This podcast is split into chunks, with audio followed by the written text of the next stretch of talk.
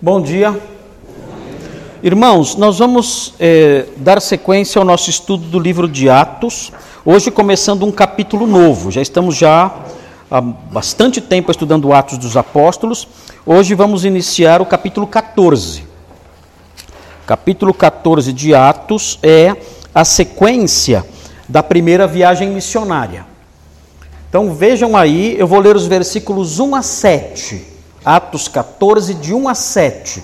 Chegamos na metade do livro que tem 28 capítulos.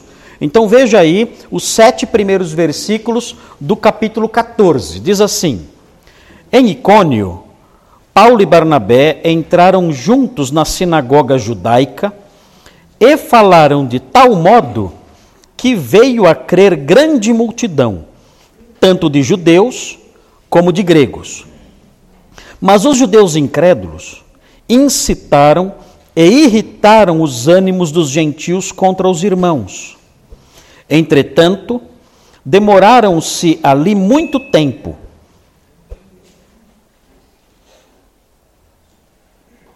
Falando ousadamente no Senhor, o qual confirmava a palavra da sua graça, concedendo que, por mão deles, se fizessem sinais e prodígios. Mas dividiu-se o povo da cidade, uns eram pelos judeus, outros pelos apóstolos.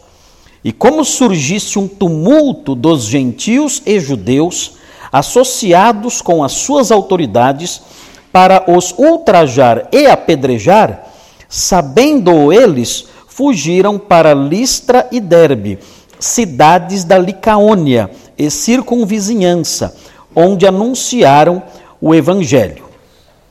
Muito bem, queridos, aqui é a sequência então da primeira viagem missionária. Seria bom que eh, nós colocássemos aí o mapa da Turquia, os meninos lá atrás, por favor, coloquem aí o mapa da Turquia, ah, para que nós nos lembremos do trajeto dessa viagem. É a primeira viagem missionária e ela não está acontecendo à toa. O Senhor Jesus Cristo eh, havia dito para os seus discípulos que eles deveriam ser testemunhas em Jerusalém, Judéia e Samaria e até os confins da terra. O que é o livro de Atos? O livro de Atos é simplesmente a narrativa, a história de como essa ordem foi cumprida. Só isso. Por isso o livro de Atos começa falando sobre o evangelho sendo pregado em Jerusalém. Depois, na sequência, o evangelho é pregado na Judéia. Depois da sequência, ele chega em Samaria. E depois ele vai aos confins da terra, que é o que estamos vendo agora. Então, Atos 1:8 tem uma ordem de Jesus, dizendo: "Olha, vocês vão ser minhas testemunhas". E Jesus dá o trajeto para eles. Vocês vão ser minhas testemunhas em Jerusalém, Judéia e Samaria e até os confins da terra. OK. Eles então obedeceram essa ordem e o livro de Atos narra como a obediência a essa ordem se concretizou. Então é isso. Nós estamos, já passamos a parte já em que eles testemunharam em Jerusalém, já estudamos a parte em que eles testemunharam em Judéia, na Samaria, e agora estamos estudando eles testemunhando, eles pregando evangelho até os confins da terra. É a primeira viagem missionária. Vai ter outras, vai ter outras. Mas essa história aqui está apontando o cumprimento dessa ordem de Jesus em Atos 1:8. Muito bem, vocês têm aí então a Turquia, está aí. Vocês devem se lembrar, ah, os apóstolos saíram. Os apóstolos aqui no texto, é importante lembrar isso. A palavra apóstolo na Bíblia tem dois significados. Tem o significado não técnico e tem o significado técnico. Dois sentidos. Então, como é que a gente sabe qual é o sentido usado no texto? Muito simples, é só, é só ver a quem a palavra está sendo aplicada. No sentido não técnico, apóstolo é um mensageiro, do verbo apostelo. Apostelo significa enviar. Então, o apóstolos é alguém enviado. Enviado para quê? Para levar uma mensagem. Esse é o apóstolo no sentido não técnico. Nesse sentido, qualquer missionário é um apóstolo nesse sentido não técnico. Qualquer pessoa que leva a mensagem do Evangelho é um apóstolo. ele é um evangelista. É por isso que nós encontramos, por exemplo, é, as pessoas dizendo na história da igreja, né, Sadhu Sundar Singh, que foi um missionário que evangelizava no Tibete. Ele é chamado lá o apóstolo dos pés sangrentos. Ele é chamado assim, por quê? Porque quando ele andava na neve no Tibete, com os pés machucados, ele deixava marcas de sangue na neve. Então chamavam ele é, por esse título, o apóstolo dos pés sangrentos. Tem também aqui no Brasil, teve também no passado, o, o apóstolo da Amazônia, que, que era o pastor da igreja do Pará, esqueci o nome dele agora, uh, Eurico Nelson. Eurico Nelson é conhecido aqui no Brasil, foi conhecido no passado, como o apóstolo da Amazônia, porque ele chegou lá na, na região amazônica e pregava o evangelho ali. Foi pastor da, igreja, da primeira igreja batista no, em Belém do Pará. Então, quando a gente aplica esse título a missionários, especialmente missionários pioneiros, é o apóstolo no sentido não técnico, e é normal. Inclusive, na, no, no, na, na, antiguidade, a palavra apóstolo era aplicada até para pessoas, pessoas do contexto secular. Por exemplo, o capitão de um navio que levava alguma coisa, ou alguma mensagem, ou qualquer outra coisa para outro lado, ele era chamado de um apóstolo, ele era um mensageiro. Então não é uma palavra cristã, não é. A palavra apóstolo tem um sentido mais genérico, mais aberto, mais geral. Então tem esse sentido. Então quando nós falamos, olha, Barnabé era um apóstolo, nós estamos dizendo que ele é um apóstolo no sentido não técnico. Ele é um mensageiro, ele é um missionário. Por que a gente não chama os missionários de hoje de apóstolos? Por quê? Porque isso só vai gerar o quê? Só vai gerar confusão. Vão achar que a pessoa né, teve uma visão, revelação, é aquele monte de bobagem que tem por aí. E vão, vão, vão vai ser uma confusão total. O Júlio é, mensage, é, é, evangelista da igreja. Já imaginaram se a gente começa a chamar o Júlio de apóstolo? Que confusão vai ser? Ele vai ter que comprar um chapelão, né? E sair por aí. Né? Enfim, vai ser um caos completo. Então, para evitar essa confusão, nós não chamamos, nós não usamos a palavra apóstolo no sentido não técnico, ainda que seja correto, nós não usamos para evitar confusão. Agora, tem a palavra apóstolo no sentido técnico. No sentido técnico, a palavra apóstolo só se aplica a um grupo limitado de pessoas, 12 pessoas só, no máximo 13. O apóstolo, no sentido técnico, é o apóstolo com A maiúsculo. É a pessoa que viu Jesus ressurreto e não somente isso, não é que ele teve uma visão, um sonho, não. Ele viu mesmo Jesus em carne e osso e recebeu de Jesus o título de apóstolo. Não, não foi uma igreja que foi lá e impôs as mãos sobre ele, ou oh, agora você é apóstolo, não existe. Isso a igreja faz com pastores, não com apóstolos. O apóstolo, no sentido técnico, é um número limitado, já morreram todos. Eram 12, no máximo 13, contando, se for contar Matias. No máximo. Mas era, era assim: tinha que ser alguém que viu Jesus ressurreto. E além disso, alguém que, tendo visto Jesus ressurreto, recebeu de Jesus o apostolado, como Paulo fala que recebeu em Gálatas. Ele fala: Eu não recebi o apostolado da mão de homem nenhum. Ele fala. Então, essa é uma marca importante. Então, é importante observar isso aqui. Lucas usa a palavra apóstolo no sentido não técnico também. Então, eventualmente, ele vai falar que Barnabé era um apóstolo, mas nesse sentido não técnico de mensageiro. Entenderam isso? Entenderam? Ok, importante, senão é, abra a porteira aí para apóstolo aí, e aí vai ser um caos completo, né? Hoje em dia, hoje em dia houve recentemente, né, houve a houve um movimento de é, do ressurgimento do apostolado. E algumas pessoas começaram a falar, não, eu sou apóstolo agora, e, e tem revelação, e, e, acha que tem a mesma autoridade que o apóstolo Paulo. Mas são pilantras só, né? Isso é só, só é o estelionato religioso. Isso, é, isso aí é para explorar as pessoas em todos os aspectos. Explorar financeiramente e, e também e também conquistar mulheres. São dois. O, o falso apóstolo tem dois propósitos: explorar financeiramente e aliciar mulheres. São os dois alvos do falso apóstolo. Na história da igreja, sempre foi assim. Desde o começo, desde os tempos do Novo Testamento até hoje são só esses dois objetivos: riqueza, obter dinheiro e com isso poder, e aliciar, conquistar os favores sexuais de mulheres é que se deixam levar por eles. É isso, só. Nada mais. Não tenha respeito pelos apóstolos modernos, nenhum, nenhum respeito. São todos enganadores da pior espécie, estelionatários que deveriam estar na cadeia, são pilantras bandidos. Vocês não devem ter medo dessa gente. Muito bem, voltando para cá então. Veja aí, nós vamos olhar Atos 14, de 1 a 7. Nós vamos olhar então essa sequência da viagem dos apóstolos. E eu quero apontar para vocês o esboço da passagem. Tem um esboço que eu fiz aqui e eu quero que os irmãos observem. Ah, mas cadê o mapa? Está lá primeiro, né? Olha aqui, ó. Aqui, notem bem, vocês devem se lembrar, eles saíram aqui de Antioquia da, de Antioquia da Síria, aqui, de cima aqui, saíram daqui, navegaram até Chipre, aqui, ó, entraram por aqui, né?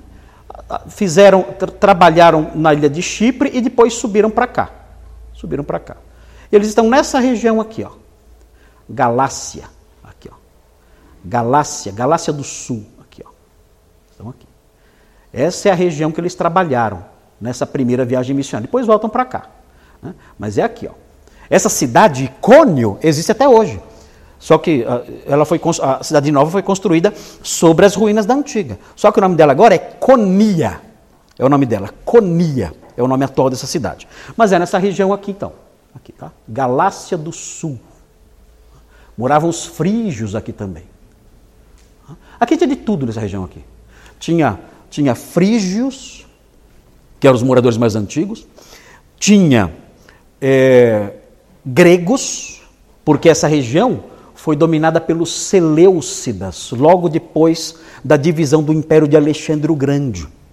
Então, no século, no século III, século, é, é, século III, século II, os Seleucidas dominaram a região, então tinha muitas pessoas de influência grega, era uma região muito helenizada. O que significa helenizado? Hã? De influência grega. Por que chama, por que chama, a gente fala helen, helênico? Por quê? Helena? Que, que, por que a gente fala helênico, helenizado? Porque Grécia, em grego, é Elas. Elas é, é, é o nome do país, Grécia.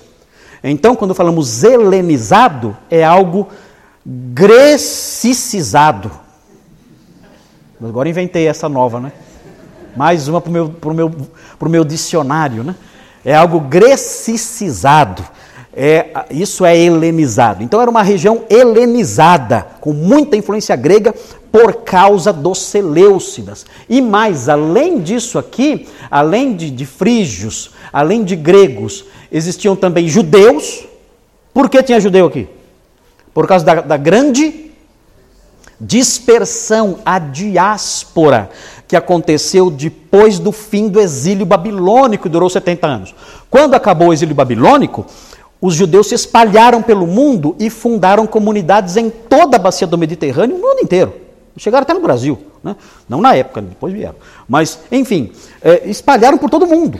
E aqui então nós temos também uma comunidade, comunidades judaicas aqui. Já aprendemos isso, o apóstolo Paulo já pregou numa, numa sinagoga em Antioquia da Pisídia. E agora vai pregar de novo na sinagoga na cidade de Icônio. E além disso, além de judeus, gregos e frígios, é, havia também havia, também os romanos, que era uma colônia romana importante. Ah, era um caminho importante entre o Oriente e o Ocidente. Tinha aqui que ligava Antioquia, Antioquia da Pisídia, a Icônio tinha a via Sebastiana, e essa via era uma via fortemente marcada pelo movimento comercial. Então os romanos dominavam ali também. Então tinha quatro povos na, na cidade de Icônio. Era uma, era uma amálgama étnico e cultural, uma amálgama. É, é, claro, a maioria eram os gentios. Quem eram os gentios? Os frígios, os romanos, os gregos. A minoria eram os judeus. Então estavam todos lá. Quando o apóstolo Paulo chegou lá, ele encontrou isso, uma mistura cultural e étnica. E importante, ele foi para lá de Antioquia, da Pisídia, até lá são 145 quilômetros. É uma viagem longa e é uma viagem difícil. E ele é, fazia tudo isso a pé. Quanto tempo demora para andar 145 quilômetros? Quanto tempo demora, não o pastor Thomas, mas uma pessoa normal. Quanto tempo uma pessoa normal demora para andar 145 quilômetros? Hã? Um mês? Um mês será? Cinco dias? Cinco dias? Depende. Bom, depende da velocidade, não sei. Não sei. 30 quilômetros por dia. 30 por dia? Você aguenta, André, andar 30 quilômetros por dia? Comendo ovo, você aguenta, né? Aí. 30 quilômetros, ovo e café, você vai até, uh, até volta para Antioquia da Síria, se deixar. Mas se for 30 quilômetros por dia, é isso aí, né? É, cinco dias. Né? Cinco dias. É, uma viagem pesada, né? Muito bem. Vamos então é, fazer o esbocinho da passagem. Estão, estão, estão situados então geograficamente aqui? Primeira viagem missionária é aqui, ó. Esse miolinho aqui, ó. Galácia do Sul. O apóstolo Paulo escreveu para essas igrejas depois, sim ou não? Qual é o nome da carta que ele escreveu para essas igrejas? Carta aos Gálatas, é isso aí, muito bem. Eles, eles permaneceram firmes no começo? Não, a, a carta aos Gálatas foi escrita, por quê? Porque eles mostraram que estavam paquerando, né? Estavam paquerando com algumas, algumas visões legalistas, cerimonialistas e legalistas judaicas, por causa da influência de mestres que provavelmente tinham vindo de Jerusalém visitar aquela região. Então eles começaram a seguir um outro evangelho, que o apóstolo Paulo falou assim: oh, isso aí não é evangelho. Isso aí é algo maldito. Isso é um evangelho diferente. Você deve abandonar isso aí. Ele escreveu a sua carta, a carta aos Gálatas, que é a carta mais marcada por movimentos emocionais do apóstolo Paulo. É a única carta que ele chama os crentes de filhinhos. É a única carta que ele chama os crentes de filhinhos. E também é a única carta que ele fala: quem dera esses caras aí se castrassem. Fala, nossa, o Moro é tão bonzinho, o outro é tão ruim. Né? E depois ele fala: o fruto do Espírito é amor, alegria. Não estou entendendo essa carta. Então, o que está acontecendo? O que está acontecendo são altos e baixos na emoção do apóstolo Paulo. Altos e baixos. Por quê? Ele está muito indignado, porque olha o esforço que ele fez. Vocês estão vendo aí. O esforço que ele fez, a dedicação dele no anúncio do evangelho nessa região deu a vida ali, perseguições terríveis que marcaram a sua, a sua memória por anos e anos. Quando ele escreveu a segunda carta a Timóteo, ele fala: Olha, as perseguições que eu passei em Icônio, Listra e Derbe, quantas perseguições eu passei. Ele se lembrava, 20 anos depois, ele se lembrava dessas perseguições. E aí o que aconteceu? Depois de ter sofrido tanto e ter pregado com tanto empenho e dedicação, em pouco tempo, as igrejas que estão se formando aqui se desviam.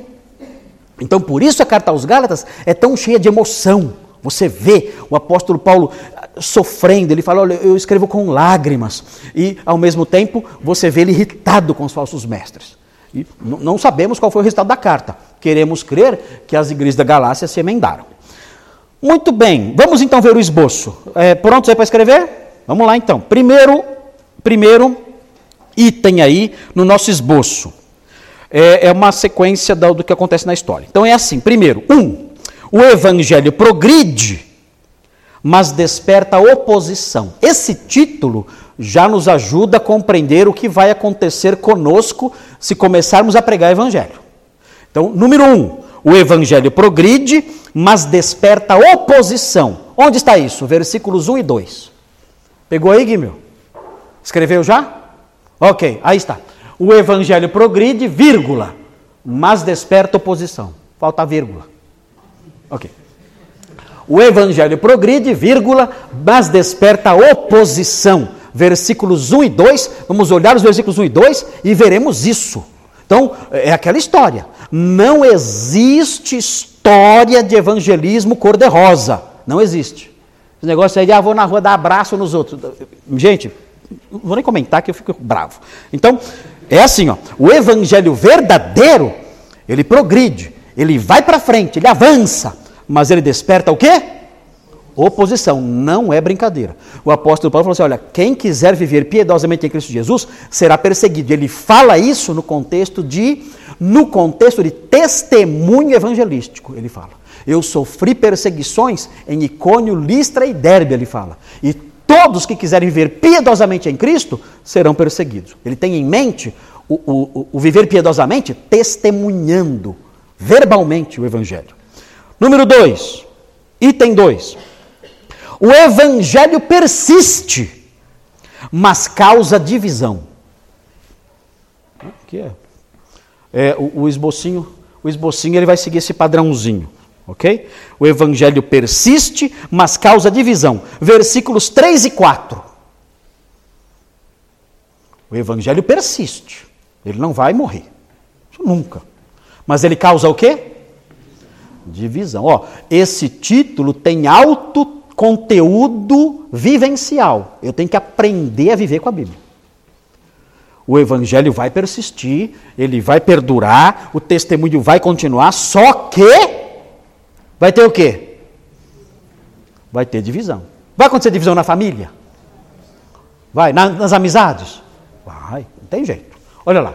O evangelho persiste, mas causa divisão. Não tem jeito. Isso é. Não adianta romantizar, glamorizar. É assim e ponto final. Tem, você pode até tentar evitar isso, e é bom que evite. Você não pode, ah, me converter e vou chutar todo mundo. Não é assim. Né? Isso vem com o tempo. Isso vem com o tempo. Chega um momento que você fala: olha, eu estou tendo que. Eu não, não, não consigo mais. Eu, eu não consigo mais manter essa comunhão. Eu vou ter que me afastar um pouco. Eu vou ter que romper algumas coisas. Tem algumas amizades que eu não posso mais manter. É, não, não, é, não, não que eu não queira, eu amo essas pessoas, mas não tem condições, não dá mais. A aproximação dessas pessoas está, pode destruir minha vida cristã minha, minha casa, minha família, minha, meu futuro, não dá mais. É importante isso. Três, o evangelho padece. O evangelho padece, mas mantém-se em difusão. Ele sofre, mas ele continua a se se difundindo, se espalhando. Então o evangelho padece, mas mantém-se em difusão. Versículos 5 a 7. Vai aparecer lá? Vai aparecer lá? Tem só os dois aí até agora. Então, um esbocinho bem simples. Pronto, tá aí. Esbocinho bem simples para você anotar e dá até para decorar, porque ó, é, é assim, é, começa com P, ó, tá vendo? O evangelho progride, o evangelho persiste, o evangelho padece. Então, já ajuda um pouquinho na memorização. E todas as palavras finais terminam com ão, oposição, divisão, difusão. Então, aqui esbocinho bonitinho, né? Muito legal esse esbocinho aqui. Né? Caprichei nesse esboço aqui para você, né? Ter um esbocinho bonitinho, poder ensinar onde você estiver. Você pode na sua, você pode, você pode fazer no seu trabalho, você pode fazer um grupinho de estudos bíblicos. Você pode fazer isso. Quando eu era adolescente, trabalhava no banco, eu fazia isso. Tinha uma sala lá que davam cursos para os gerentes. Na hora do almoço eu invadia a sala dos gerentes lá. E eu juntava um grupinho de, de, de amigos lá do, do, do banco e eu ficava dando aulas para eles explicando a Bíblia, evangelizando, né? Então eu ficava mostrando assim, tal, ensinando. Você pode fazer isso também. Né? Depois, claro, né? claro que me proibiram de fazer isso. Mas deu para fazer durante um bom tempo. Não adiantou nada, proibiram, mas eu, eu continuei fazendo. Mas eu, fui mudado embora depois. Mas enfim, mas o, o fato, o fato é que você pode fazer isso na, com a sua família, no seu condomínio, no seu trabalho. Você pode fazer isso. É ser um professor da palavra de Deus, um difusor da palavra de Deus. Claro, é, tem que estar atento para isso aqui, ó. O evangelho vai progredir, mas vai ter oposição, vai persistir, mas vai causar divisão, vai padecer, mas coisa positiva. Ele continua crescendo, se difundindo e não para. O reino de Deus é, é como é, uma semente né, que, vai, que, vai, que produz uma árvore gigantesca e vai crescendo mais e mais. Muito bem, então está aí o esbocinho, bem legal para a gente aprender. Veja então agora, vamos ver então, olha só, o item 1, o item 1 do esboço, tem quantos versículos?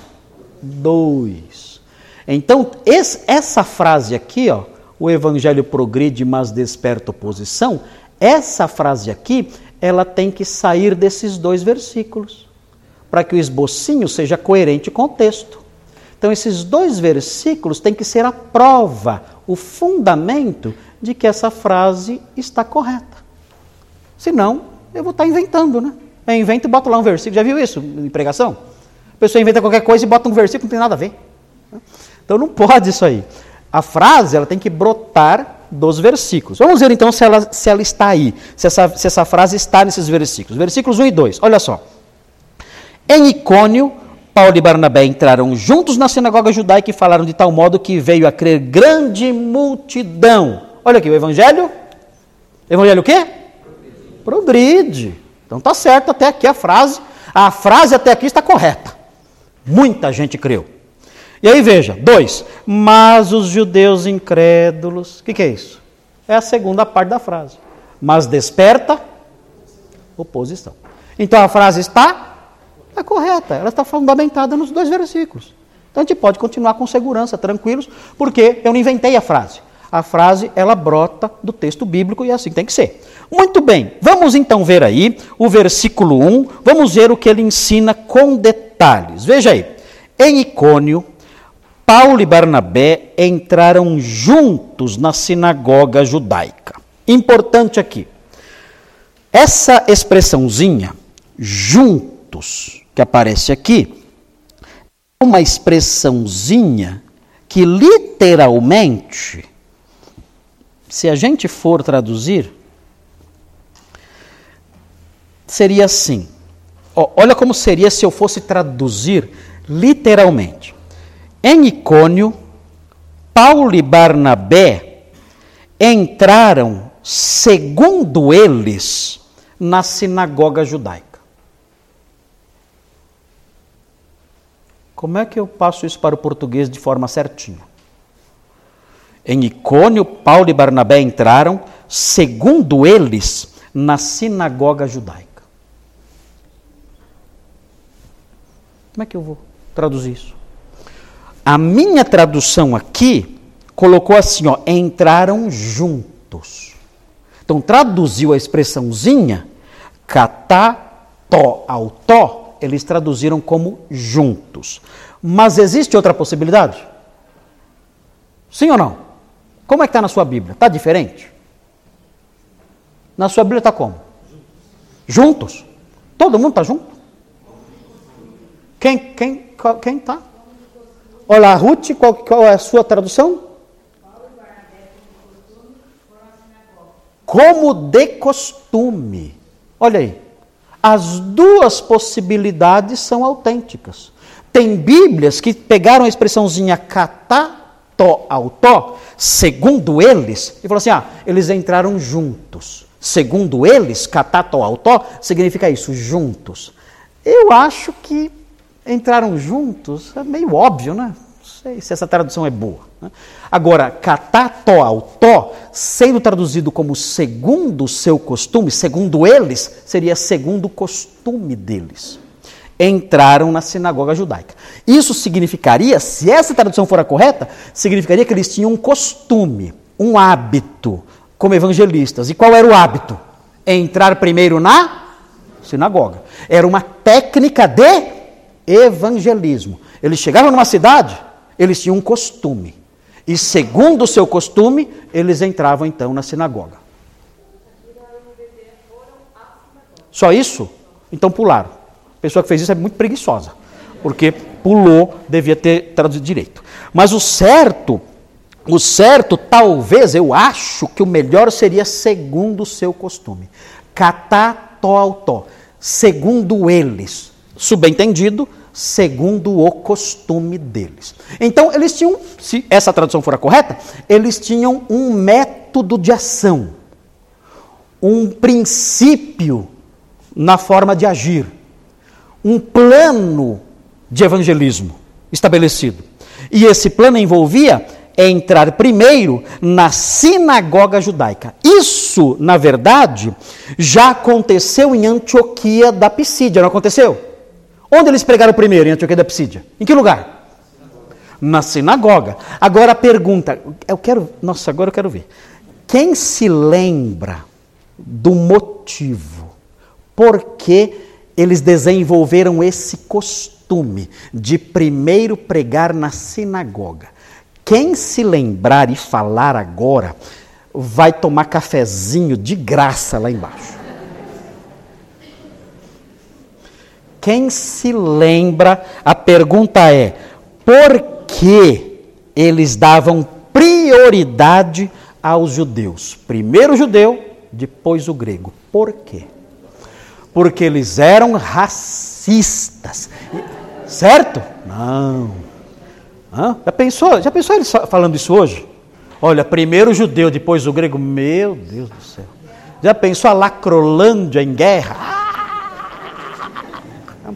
Nós podemos matar bebês, mas não podemos fazer isso. Okay.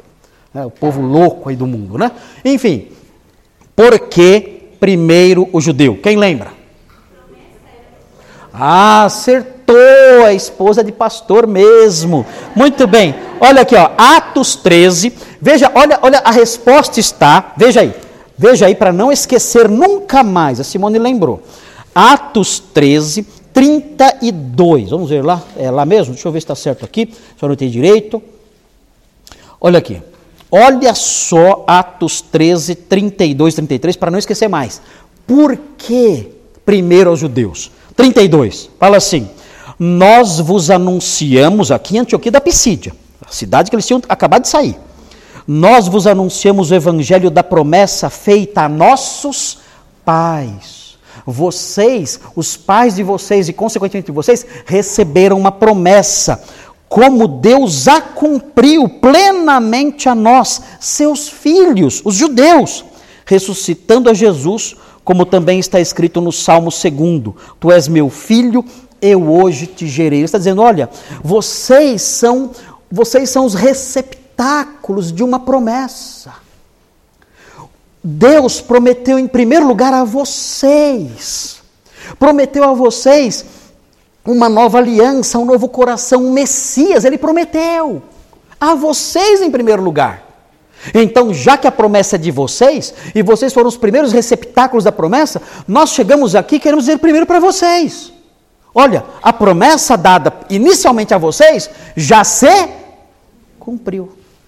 Então, esse era o raciocínio dos missionários. Eles pensavam, eles receberam em primeiro lugar a promessa, eles estão aguardando essa promessa há séculos.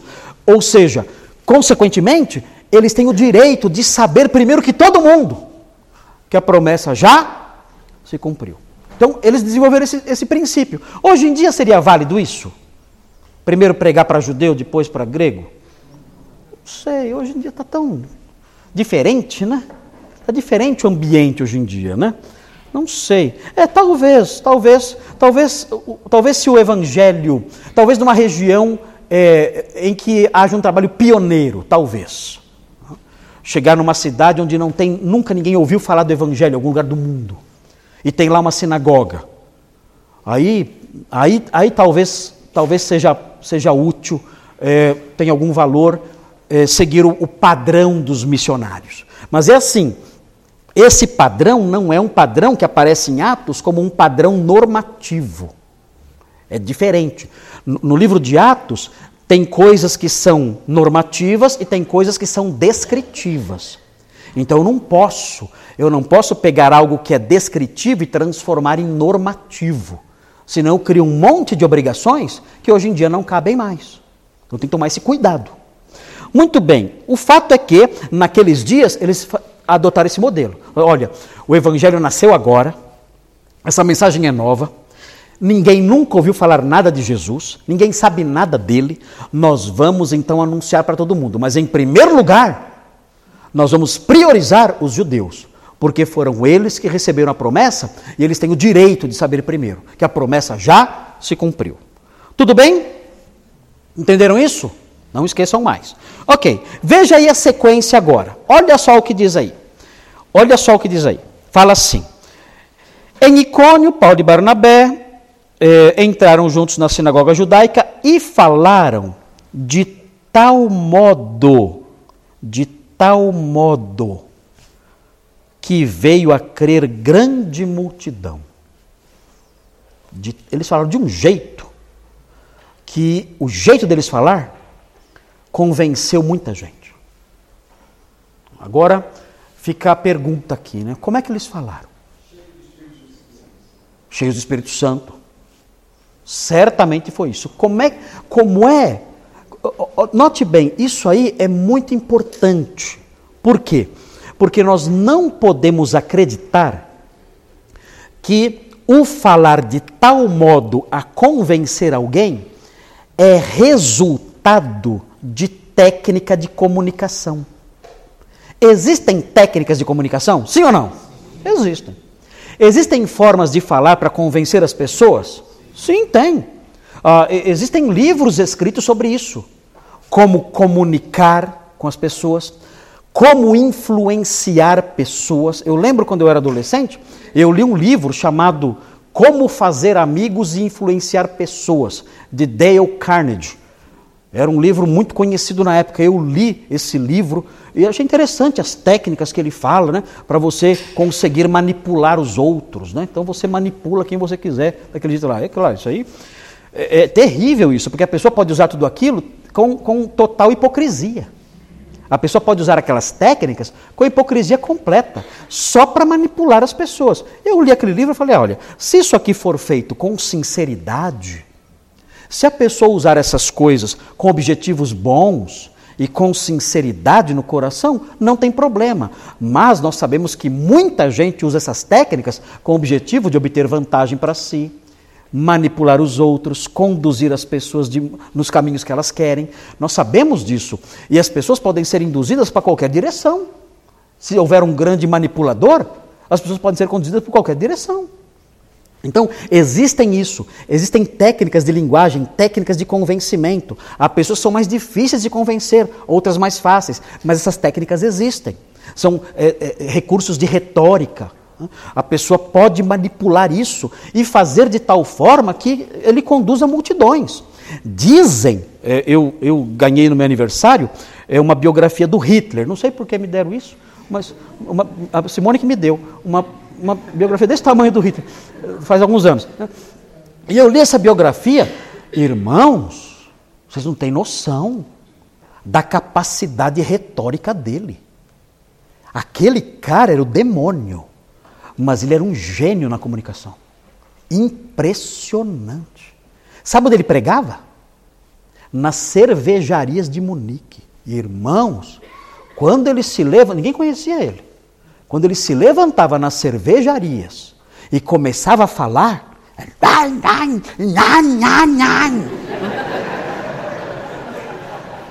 ele só falava isso, nhai, só. Mas todo mundo concordava. É, todo mundo. Era impressionante. Irmãos, a capacidade dele era fora do normal. Era, era impressionante, uma coisa certa. Ele era sincero. Ele acreditava de coração na sua mensagem, com toda a sinceridade. Ele falava com cada célula do corpo. Sabe qual foi o resultado disso? A Alemanha inteira foi atrás dele. Impressionante a capacidade retórica desse homem. E, infelizmente, ele não era hipócrita. Isso não era o defeito dele, ele era sincero. Mas era sincero com convicções más. Esse era o problema.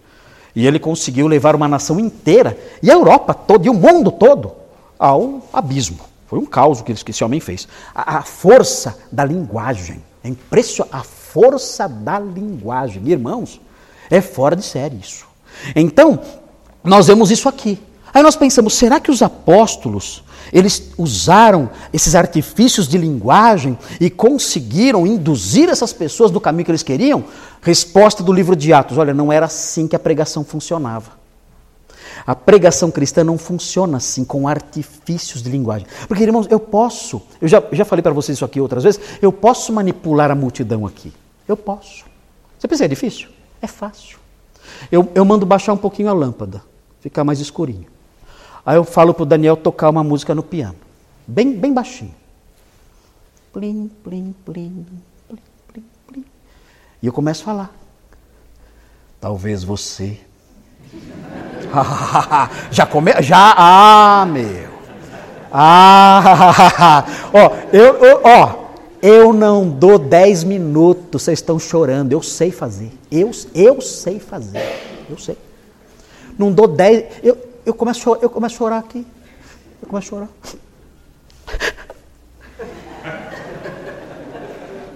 As primeiras que vão para o ralo é, são as mulheres.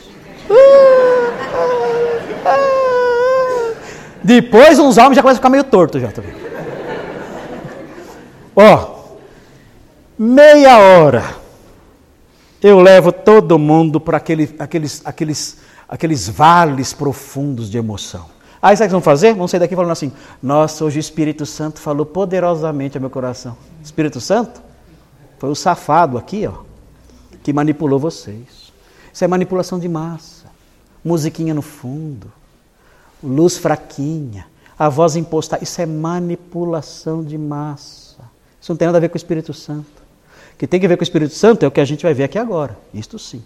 Então, cuidado, cuidado, porque está assim disso. Está assim, ó. Eu, eu, canso de ver isso. Canso de ver. Começou. Ah, já baixa a luz. Tudo escuro. Já viu pinta de preto, né? De preto. E vai lá o pianinho. E vai. Irmãos, meu Deus, como o povo de Deus precisa ser alertado quanto a essas mentiras.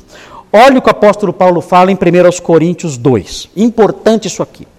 Olha só o que é, o, o que é, como é o invólucro do evangelho, como é a capa, a embalagem do evangelho. Isso é muito legal. O apóstolo Paulo era eloquente? Ele falou que não era. Ele, ele falou: olha, é, muitos aí em Corinto falam que, que, a, que a minha palavra é fraca. A minha presença é fraca. Então ele, ele era ele era acusado de ter uma presença pouco marcante. Então talvez ele não fosse aquele orador que envolvesse. Lembra que ele estava pregando uma vez, um jovem dormiu? Lembra? Eutico. Ele pregou, pregou, pregou e não parava o sermão, e agora o ponto 3. Quantos pontos são? São 10. Ah, o jovem sentou na janela, caiu lá de cima, dormiu, né? dormiu, caiu e morreu. O apóstolo Paulo foi lá, ressuscitou ele e continuou pregando, não parava o sermão dele. Não parava o sermão de jeito nenhum. Não, não, já ressuscitou? Já, então senta aí, presta atenção agora. E, e continuou pregando. Né? Então, ele parece que não era alguém que mantinha os olhos abertos, né? se bem que tem que dar um desconto, porque ele foi longe naquela situação. Veja aqui, 1 Coríntios 2, olha que legal isso aqui. É muito importante. Isso aqui é um alívio para os pregadores. Porque nem todo pregador é eloquente. Muitos pregadores têm uma boa doutrina, muitos pregadores têm muito conhecimento, muitos pregadores são sinceros, dedicados, uma boa ortodoxia, mas ele não tem aquela habilidade natural de se comunicar, não tem isso? Isso acontece às vezes. Então aqui nós vemos o apóstolo Paulo mostrando o poder do evangelho independentemente disso. Olha que joia, olha o que ele fala aqui. Ó. Eu, irmãos, falando aos coríntios, quando fui ter convosco, anunciando-vos o testemunho de Deus, não o fiz com ostentação de linguagem ou de sabedoria. Eu não fui aí e dei aí diante de vocês um show de retórica. Eu não fiz isso. Eu não fui aí com aquelas argumentações, aquelas jogadas de linguagem, aquelas sacadas, né, que o pessoal fala, uau, né, e tal, e, nossa, que, que orador fantástico. Não, eu não fiz isso. Ele continua, porque nada decidi saber entre vós, senão a Jesus Cristo e este crucificado. Assim, eu, me concentrei no conteúdo, não na forma. Eu me concentrei no conteúdo, não me preocupei com a retórica. Eu me preocupei com o conteúdo do que eu ia falar. Isto sim. Ele prossegue. E foi em fraqueza, olha isso, gente. Foi em fraqueza, temor e grande tremor que eu estive entre vós. Olha isso. Ele foi falar dizendo: Senhor, me ajude. Eu não sei falar. Estou com medo. Eu me sinto fraco. Eu vou falar aqui em Corinto. É uma cidade fortemente marcada pela cultura grega. É uma cidade onde há pessoas ricas e letradas. É uma cidade onde existe, olha só, onde existe competição de oratória. Sabe o que é isso? Em Corinto tinha competição de oratória. E eu vou falar nessa cidade. Eu estou com medo. Senhor, me ajude para que eu pregue a Cristo. Dá-me forças, porque se depender de mim eu não consigo fazer nada. Então, ele diz isso e ele prossegue: A minha palavra, versículo 4, e a minha pregação não consistiram em linguagem persuasiva de sabedoria. Ele diz, mas em demonstração do Espírito e de poder. Foi assim que eu preguei. Eu preguei movido pelo Espírito Santo, capacitado, empoderado, para usar uma palavra nova aí, né? empoderado pelo Espírito Santo. Foi assim que eu preguei para vocês. Ele prossegue: para que a vossa fé não se apoiasse em sabedoria humana, e sim no poder de Deus. Olha isso que legal. É, é, algo fantástico isso aqui, porque isso aqui faz com que qualquer pessoa dominada pelo Espírito Santo seja um grande pregador. Ah, eu não sei falar. Moisés não falou isso para Deus? Não sei falar. Ah, eu fiz a boca do mudo. Eu sei como usar você. Então é muito interessante isso. Ah, você vê os homens de Deus no passado, não eram gênios. Não eram gênios da comunicação, não. Mas Deus usava essas pessoas. É impressionante ver isso. Como Deus usava. E foi assim com o apóstolo Paulo. E ele fala isso. E, e assim, para que isso acontecesse, quando o texto fala assim, olha, e falaram de tal modo, esse tal modo que aparece aqui, não tem nada que ver com retórica e técnicas de linguagem, nós sabemos isso por causa do ensino geral de Atos. Você vê, por exemplo, Atos 4, 8 e 31. Olha o que diz lá. Olha o que diz lá. O livro de Atos mostra de onde vem a eloquência e o poder da palavra. Atos 4, 8. Veja aí, rapidinho. Atos 4, 8. Então, existe aqui nesse versículo embutido, existe nesse versículo ensinos vivenciais importantes. Veja aí, Atos 4, 8. Olha só. Fala assim: conhecido já dos irmãos. Então, Pedro, cheio do Espírito Santo, lhes disse: autoridades do povo e anciãos como é que ele, como é que ele falou com autoridade? Com força? Como? Ele estava cheio do Espírito Santo. O que significa isso? Cheio do Espírito Santo significa o quê? Dominado pelo Espírito Santo. Essa é a noção. Cheio do Espírito Santo é isso. O apóstolo Paulo faz um paralelo com encher-se de vinho. Por quê? Porque a ideia é de domínio. Quem se enche de vinho fica dominado pelo quê? Pelo vinho. Então essa é a ideia. Não vos embriagueis com vinho, mas enchei-vos do Espírito. Ou seja, não deixem o vinho dominar você. Porque se, você, se o vinho te dominar, você vai falar diferente, você vai andar diferente, você vai se comportar diferente. Então não deixe. Deixe que o Espírito domine você. Porque se o Espírito te dominar, você vai falar diferente, você vai andar diferente, você vai se comportar diferente. Essa é a ideia presente na, na, na, noção de plenitude do Espírito. Então, Pedro, cheio do Espírito Santo, ele começou a falar. Quando ele terminou, as autoridades ficaram admiradas. Disseram, mas eles são galileus, pescadores. De onde vem essa força retórica? De onde vem essa ousadia no falar? Essa clareza, essa firmeza, essa convicção? De onde vem isso? Quem ensinou esses homens a falar assim? Ficaram impressionados com o poder da palavra deles. Veja que aconteceu isso também com a igreja no versículo 31. Olha o 31. Todos eles, aqui a igreja toda de Jerusalém, todos em Jerusalém, veja aí. Todos eles, desculpe, tendo eles orado, tremeu o lugar onde estavam reunidos, todos ficaram cheios do Espírito Santo e com intrepidez anunciavam a palavra de Deus. Qual era o segredo da retórica? Eles eram cheios do Espírito Santo. E, e sendo controlados pelo Espírito Santo, eles falavam com ousadia, com intrepidez. É isso que é interessante observar aqui. Se vocês olharem no próprio texto aí, um, Olha, olha o versículo 3. Entretanto, demoraram-se ali muito tempo, aí no capítulo 14, falando ousadamente. No livro de Atos, essa atitude só é detida por quem está dominado pelo Espírito Santo. Se, se o Espírito Santo dominar você, a sua timidez na hora de falar do Evangelho vai embora. Vai embora. Se você tem medo, ah, eu vou pregar, não sei, eu tenho, é, vai que né, dá tudo errado. Se, se, se o Espírito Santo capacitar você, ninguém te segura. As pessoas vão ficar admiradas, vão dizer assim: meu Deus, olha, olha esse homem falando. De onde vem isso? De onde vem essa força para falar assim? Então, é, é, é muito importante isso. O que os irmãos devem procurar quando se quiserem ser testemunhas de Jesus, o que os irmãos devem procurar em primeiro lugar é isso: é dizer, Senhor, eu quero falar do seu evangelho. Mas se eu falar do evangelho sem a sua capacitação, as minhas palavras vão ser apenas barulho, vão ser apenas sons soltos aí ao vento. Eu não quero ser apenas isso. Eu quero que o Senhor incendeie as minhas palavras, dê força para as minhas palavras.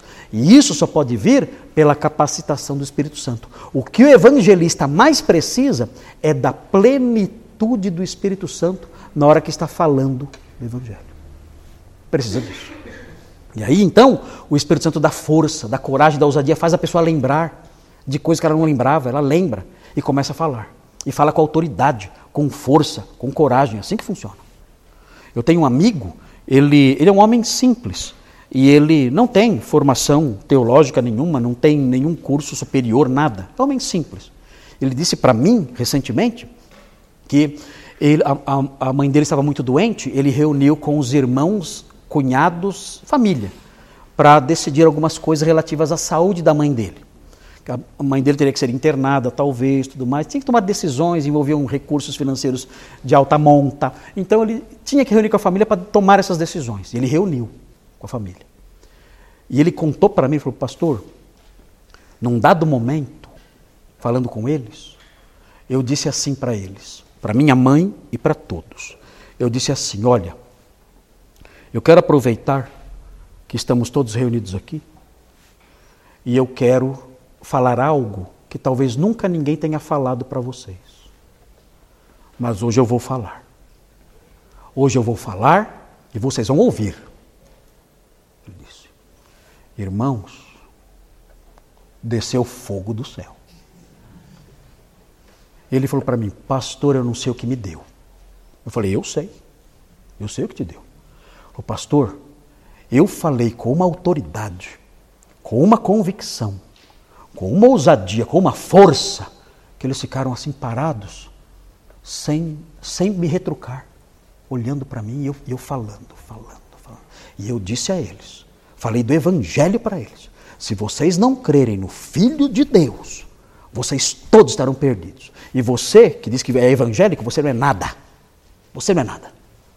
Você mente para si mesmo, você não crê no Evangelho. Você tem que mudar a sua vida, crer em Cristo de verdade. E foi falando assim, com ousadia e firmeza. E as pessoas ouviram ali silenciosamente. Ele saiu de lá, ele disse para mim, pastor, eu saí de lá, eu, nem eu acreditava no que eu tinha feito. Assim, é isso aí. É isso aí. Onde ele aprendeu isso? Que universidade? Que curso teológico ensina isso? Que curso teológico ensina intrepidez? Fala para mim. Não tem. O curso teológico é bom, porque ele vai dar o conteúdo para a pessoa. O conteúdo é fundamental. E o curso teológico é excelente, porque o curso teológico dá isso, conteúdo. Mas a intrepidez é só o Espírito Santo que dá. Temos que pedir isso. Senhor, dá-me intrepidez para falar para que as pessoas creiam no Evangelho por meio de uma mensagem poderosa, forte, viva. Faça, faça da minha boca uma espada. Assim tem que ser. Eu, eu, eu, eu, escrevi um versinho uma vez, eu fiz assim. Como que era o mesmo versinho? Eu, eu escrevi um versinho, uma oração, que é assim. Tu puseste um rio de fogo correndo em meu coração.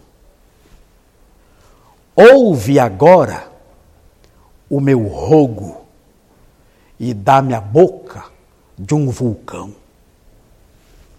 Olha que bonito esse versinho que eu fiz. Não é bonito? Bonito pra caramba. Se cuida, Camões. Né? Tu puseste um rio de fogo correndo em meu coração. É assim que eu sinto. Eu tenho um, um rio de fogo. Ouve agora o meu rogo e dá-me a boca de um vulcão. Como que é a boca de um vulcão? Meu Deus, eu já vi um vulcão. Meu Deus, a boca. Sai correndo porque é forte. Então é isso que temos que pedir a Deus, Senhor, dá-me a boca de um vulcão, com força, fogo saindo da boca, fogo, um dragão, né? tem que ser assim. Isso é maravilhoso isso aí. Muito bem. Tudo bem até aqui? Já terminamos o versículo 1. Agora vamos para o versículo 2. Então vamos em frente. Estão cansados? Querem, querem cantar um hino? Eu mando baixar a luz. Um pouquinho de emoção. Não? Ok, vamos continuar então um pouquinho mais aí. Depois a gente termina o esboço na aula que vem. Veja aí. Olha só a segunda parte lá do, do, do, do título 1, né? O Evangelho progride. O texto fala que muita gente creu. Foi poderosa a mensagem deles. Eles não falaram com base na retórica humana. Eles falaram energizados pelo poder do Espírito Santo. E isso causou impacto tremendo sobre aquelas pessoas. E muitos creram, muitas pessoas. É interessante observar que o texto fala que tanto judeus o texto fala, não é isso? Tanto judeus como gregos. Ou seja, na sinagoga tinha gregos. O que eles estavam fazendo lá? O que os gregos estavam fazendo na sinagoga? Quem sabe? Vocês sabem. Eu já falei. Vocês não, não lembram? Lembram dos prosélitos e dos tementes a Deus? Lembram? Quem eram os prosélitos e os tementes a Deus? Os prosélitos eram gregos ou gentios que haviam, haviam se comprometido com o judaísmo até o ponto de serem circuncidados, tinham virado judeus. E os tementes a Deus eram pessoas que se simpatizavam pela lei judaica, se simpatizavam pelo Deus dos judeus, mas não se comprometiam plenamente com a lei judaica. Então eles iam na sinagoga. Então a sinagoga tinha judeus e tinha gentios, os prosélitos e os tementes a Deus. O texto fala que muitos se converteram entre os judeus e entre esse grupo aí, os prosélitos e os tementes a Deus. Mas, olha o que acontece, aí vem a segunda parte do versículo. O evangelho progride, mas desperta oposição. Olha o que aparece aí. Mas os judeus, como eles são chamados aqui? Judeus o quê? Qual é o problema básico por trás do que vai ser feito? Incredulidade. Qual é o problema que subjaz à oposição ao evangelho? Quando você prega, alguém se opõe àquilo. O que está na base dessa oposição? Incredulidade. Vocês já viram, agora vai pegar isso aqui. Vocês já viram evangélicos se opondo à pregação do Evangelho.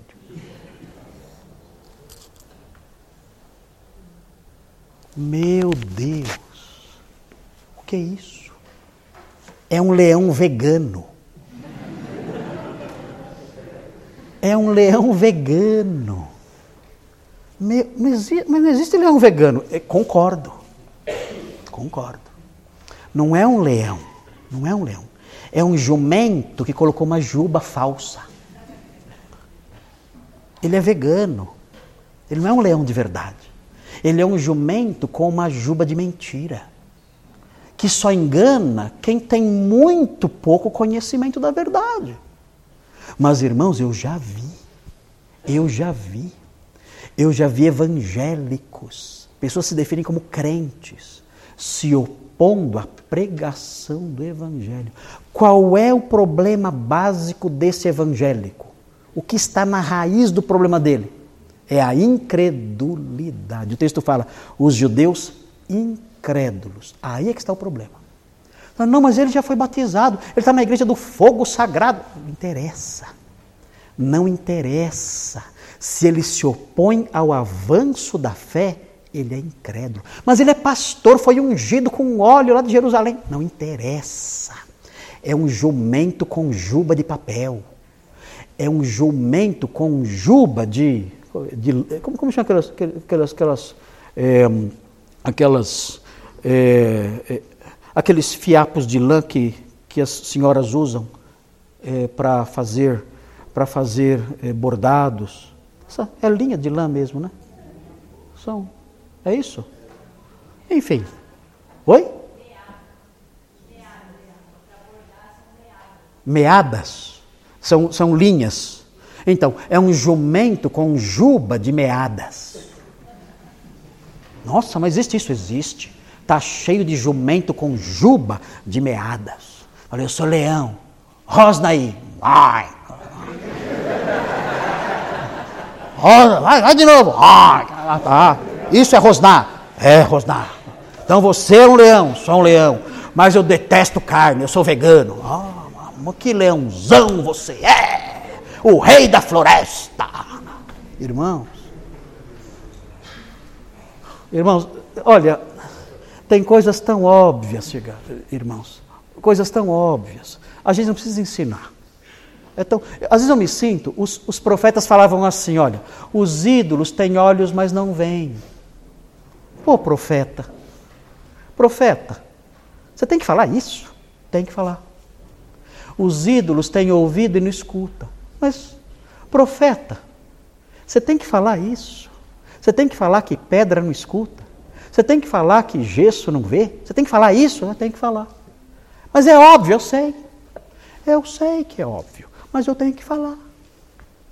Porque parece que o povo não percebe o óbvio. É claro, é claro que eu estou diante, quando eu tenho um evangélico que se irrita, fica bravo, se opõe, se levanta contra mim quando eu prego o evangelho, é claro que eu estou diante de um jumento com meadas como juba. É claro. É óbvio. Ele é um incrédulo. Se ele fosse um crente, ele ia me ajudar. Se ele fosse um crente, ele ia falar assim: olha, preste atenção no que ele está falando. Ouça isso, ouça isso porque isso é o caminho da salvação. Eu vou me calar aqui para não atrapalhar. E o que precisar, eu vou buscar água para ele. Eu vou buscar água para ele, para que ele não pare de falar. É assim que o crente vai agir. Mas nós estamos num contexto evangélico que é assustador. Os nossos maiores inimigos na pregação da fé, muitas vezes, são os evangélicos. É de assustar. É de chorar. É de chorar. Olha o que eles fizeram. Olha o que eles fizeram os judeus incrédulos fizeram duas coisas. Primeiro, eles incitaram. Incitar aqui é levantar. Levantar. O que eles levantaram? Está escrito aí. Os ânimos. Aí a palavra ânimo é a palavra psique, a alma deles. Dentro. O, o, aí seria alma. Alma a mente deles. Né? Eles levantaram. O que significa isso? Levantar a mente de alguém contra outra pessoa. Hã? É você preparar, é você dispor a mente de alguém para atacar. Não é isso? Eles levantaram a mente dos, dos gentios, eles levantaram a mente dos gentios para atacar. E tem outro verbo aqui. Qual é outro verbo? Eles incitaram e fizeram o que mais? Hã? Irritaram. Sabe o que significa isso? Eles envenenaram. Olha o que eles fizeram. Eles levantaram a alma dessas pessoas contra os, os evangelistas e envenenaram a alma deles. Como é que eu enveneno a alma de alguém? Como é que eu faço isso? Como é que eu levanto a alma de alguém para atacar e enveneno essa alma? Eu enveneno com o quê? Mentiras, calúnias. Gente, olha, já vimos isso no, no processo anterior de Antioquia da Pisídia, aqui se repete. Irmãos, não se assustem, essa é a ordem do dia. Essa é a estratégia velha. É o que chamam hoje de construir uma narrativa para difamar você. E notem bem, notem bem, não tem limites. Não tem limites. Eles chegaram ao ponto, nós aprendemos depois, no século II, eles chegaram ao ponto de acusar os cristãos de antropofagia. Dá para imaginar isso? Antropofagia. Meu Deus! Não tem limite essa mentira. Acusaram disso. Olha, eles comem, eles comem crianças misturado com farinha. Eles fazem isso. Eles pegam as crianças no lixo, na época era fácil achar, criança jogada no lixo, criança na floresta, eh, jogada lá, bebês, né, bebezinhos, em cima dos muros das cidades, deixavam as crianças lá, eram as crianças indesejadas. Jogava lá, ou no lixo, ou em cima do muro da cidade, ou na floresta para os animais comerem. Eles pegam essas crianças, vivas ainda, e levam para a festa deles. E lá na festa deles, eles matam essa criança com uma faca, misturam o sangue dela com farinha e comem. Faziam isso, os crentes faziam isso. Irmãos, dá para imaginar uma calúnia mais grotesca do que essa? Não dá. Mas eles não têm limites. Então, é importante saber isso. Saber que se você for um evangelista, prepare-se. Porque você vai ter que lutar não com uma oposição qualquer, não com cara feia só. Você vai ter que lutar com mentiras horrendas. Horrendas. Vão dizer que você é pedófilo. Vão dizer que você é uma mulher de moral baixa. Geralmente nessa área de sexualidade fazem acusações terríveis. Vão dizer que você é mentiroso, que você enganou sua família, que sua família expulsou você porque você é ladrão. Irmãos, vão dizer coisas que você nunca nem sonhou. Nunca nem sonhou. Vão dizer isso sobre você. Então é importante saber isso. Na semana que vem, hoje não dá tempo, nós vamos ver como lidar com isso. Tem um texto aí, é a lição de casa de hoje. Vocês vão ler em casa esse texto hoje na hora do almoço. Ok? O que, que tem hoje no almoço? Tem, tem venda de almoço hoje aqui? Não? Só sobremesa? Sobremesa tem. Na hora da sobremesa, vocês vão ler esse texto, é a lição de casa, eu vou cobrar hoje à noite. Quem não, quem não é, estu, ler esse texto, vai vir aqui à frente hoje vai cantar o hino sozinho aqui. Olha aqui, ó, o texto que vocês vão ler hoje é o seguinte: 1 de Pedro 3, de 13 a 16. É o texto que vocês vão ler hoje à noite. Hoje à noite não, hoje no almoço. Porque esse texto vai falar como agir diante dessas calúnias. Então, a Bíblia mostra o problema, mas aponta a solução. A solução não, né? Aponta como lidar com o problema. Tem o problema e como lidar com o problema. Vou repetir. 1 de Pedro 3, de 13 a 16. Esse texto vai mostrar como lidar com a calúnia. Ok? Lição de casa hoje. E na semana que vem nós vamos prosseguir com o versículo 2. Anotaram? 1 de Pedro 3, de 13 a 16. A chave está especialmente no versículo 16. Especialmente o 16. Ok?